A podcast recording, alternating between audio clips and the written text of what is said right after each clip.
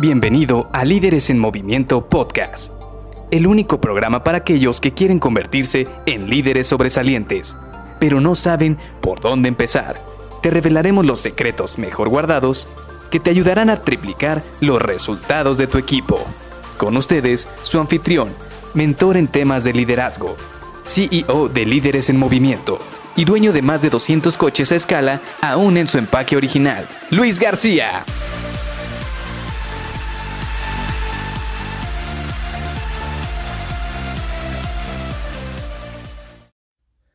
¿Alguna vez has sentido que te han invitado a una reunión y que ha sido la hora más improductiva de tu vida? Hola, ¿qué tal? Soy Luis García y te doy la bienvenida a Líderes en Movimiento Podcast. Hoy vamos a empezar a platicar de este tema que es muy interesante, pero paradójicamente puede ser muy complicado de implementar y de controlar. Me refiero a las reuniones. Y no hablo solamente de reuniones como tal para tratar algún tema, para resolver alguna situación, sino reuniones altamente efectivas. ¿Por qué? Porque como decía al inicio de este episodio, muchas veces de repente nos invitan o nos mandan ya sea una invitación vía Outlook o vía algún este el calendar de, de las aplicaciones o incluso simple y sencillamente pasan nuestros lugares rápidamente y nos dicen, ¿saben qué? Tenemos que juntarnos para revisar un cierto tema. ¿Y qué es lo que pasa en la mayoría de estas reuniones? Y digo en la mayoría porque muchas veces no están planificadas. Entonces, ¿qué es lo que termina ocurriendo? Que muy sinceramente termina siendo una pérdida de tiempo para casi todos los que están ahí. Y peor aún, muchas veces me ha tocado, y no sé si te ha pasado esta situación, termina siendo una discusión entre dos personas Realmente tienes a 5, 10, 15 personas dentro de la línea y termina siendo solo dos personas platicando, dos personas discutiendo por querer resolver un problema. Todo esto es o se da porque no está bien planificada la reunión. Y es que cada detalle cuenta en este tipo de reuniones.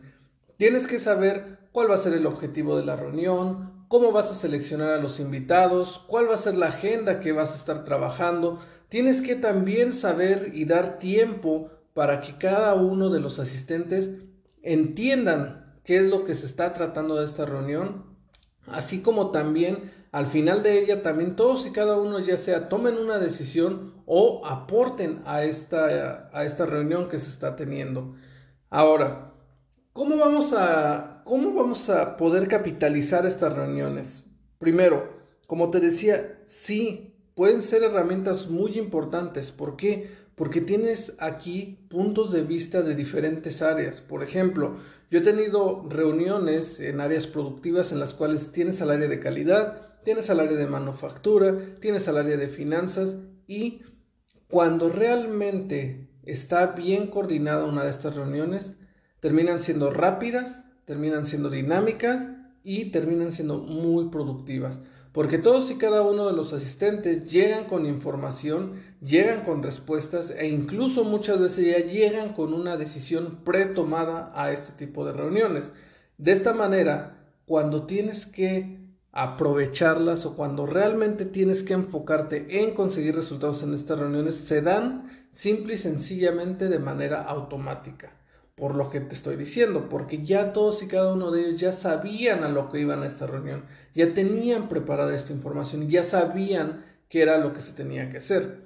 Otra de las ventajas de este tipo de reuniones es que si están bien organizadas pueden ser muy dinámicas, como te decía hace unos momentos, pueden ser muy rápidas y pueden ser muy sencillas, pero para eso tienen que estar ligados con una agenda que te va a permitir a ti poder controlar todos estos puntos que aquí es prácticamente donde mucha gente falla, donde mucha gente simple y sencillamente se fija en llenar una sala con 15, 20, 30 personas, ya sea física o virtual, y después realmente nada más terminan participando dos personas. Y al final del día todo mundo sale de estas reuniones como si hubieran perdido hasta una hora de su vida simple y sencillamente por estar ahí. Luego de repente le preguntas a este tipo de personas, oye, ¿por qué me invitaste?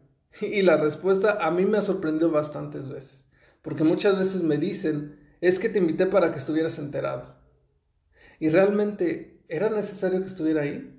¿No era más sencillo que me mandaran un correo, que me mandaran un reporte o la minuta de esa reunión y con eso simple y sencillamente yo iba a estar enterado?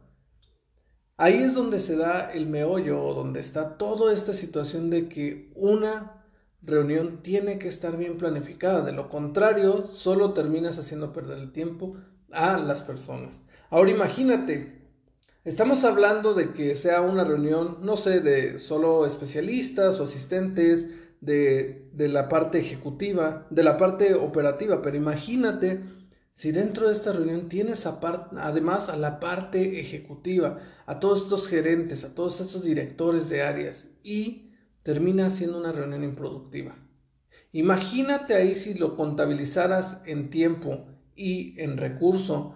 Tan, ya, no, ya no hablamos ni siquiera del económico, porque ahí cada hora cuenta. Imagínate el recurso de tiempo que le está invirtiendo estas personas a entrar a tu reunión y que te des cuenta de que fue una reunión muy improductiva. Y también ellos se van a dar cuenta de esto y en una siguiente ocasión que necesites que ellos también se vuelvan parte de este tipo de análisis, seguramente no van a querer serlo. Así que te dejo esto para que lo empieces a internalizar. Esta semana vamos a estar trabajando en cómo crear reuniones altamente efectivas. Vamos a ir en el paso a paso, te voy a mostrar la guía para que tú puedas llevar una reunión altamente efectiva, la puedas planificar y puedas obtener los resultados que te van a permitir a ti que la gente no piense que fue y perdió hasta una hora de su vida en una de tus reuniones. Así que te veo mañana para que empecemos con esta serie. Bye bye.